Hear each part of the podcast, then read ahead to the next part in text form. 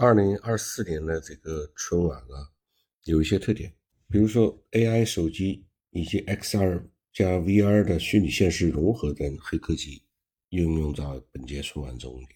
像这个在正式开场前，主持人尼格买提使用 AI 手机剧透了春晚的彩排后台和主持人的阵容，而且显示了这款手机的几大功能，比如说 AI 修图啊。通话智能生成文字摘要啊，记录重点代办事项啊等等。今年的总台春晚呢，创新性的引入了 VR 电影的制作模式，构建了 XR 加 VP 的虚拟融合超高清制作系统。这个系统利用动态分镜预演、虚实光影联动等全新的拍摄手法，为观众展现了美轮美奂、栩栩如生的虚拟和现实交融的空间。同时，我们首次在演播大厅部署了沉浸式的舞台交互系统，配合自由视角、超高清拍摄系统，能够全方位捕捉演员的动态，然后再通过 AI 制作与 AR 实时渲染，能够为观众带来了人景合一、身临其境的视觉感受。像那那个吟诵古诗的节目，就张若昀和长安三万长安三万里的李白就互相结合了。同时呢，直播带货也是再创新高峰啊！直播代言，而不是直播带货。今年，小红书、京东、百度等互联网平台再次征战春晚。春晚主持人口播介绍了京东、小红书、五粮液、古井贡、华为的问界 M9、特仑苏、梦之蓝的品牌宣传内容，还有娃哈哈、小米汽车。小米呢是未上市的 SU7，也是在观众席上面频繁上镜。像中国移动啊、广汽传祺汽车等等，就直接被植入了小品节目。值得注意的是，这届春晚的含华两极高，多个小品节目中间出现华为手机，型号覆盖了 Mate 60、Mate X 叉 P60 Pro，而问界 M9 既被主持人口播宣传，同时又出现在主持人的身后的背景板上面。在春晚首个小品《那能一样吗》中间，出演女儿的张若楠穿的那件粉色毛衣。一度冲上微博热搜，并且在多个种草社区收获了不小的热度，这是历年春晚都会有的特色。关于春晚呢，我再给大家普及一个大致的数据，首先让你有个判断，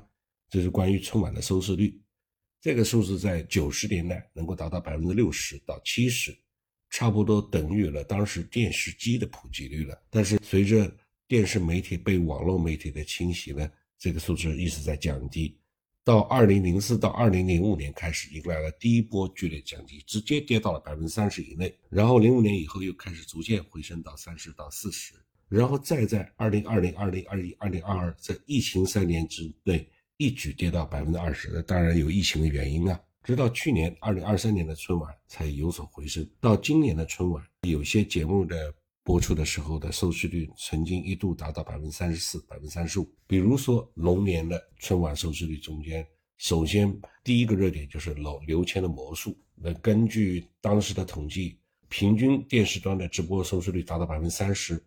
最高的峰值就是出现在九点二十分左右，就是刘谦魔术的播出时间高达百分之三十四点六九。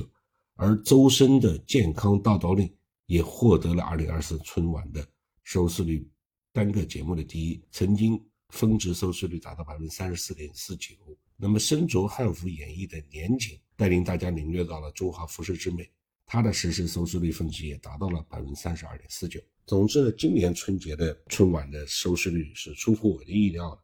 我对今年春晚的感觉是有点小不满的。当然，我的感觉永远就可能像是在统计学上面的那种幸存者偏差，你总觉得你。感受到的是对的，但是说不定就和广大的观众、广大的人民群众所感受、所念、所感差异甚远。我感觉今年的春晚充分的反映了人民群众日益增长的文化需求和春晚日益落后现春晚的这个编排技术之间的差异。也就是说，编导技术的增长远远赶不上人民群众的欣赏水平的提高。这是我的感受啊！没想到今年春晚还创了收视率的新高。当然，这这个收视率呢，只是初步统计的数据，它未必能够代表人们真正对春晚的喜欢。比如说，很多人还会在手机端、在 Pad 端、在移动端，甚至在 PC 端重新的重温春晚。也许那个时候的观看，才是真正意义上对春晚的一种欣赏。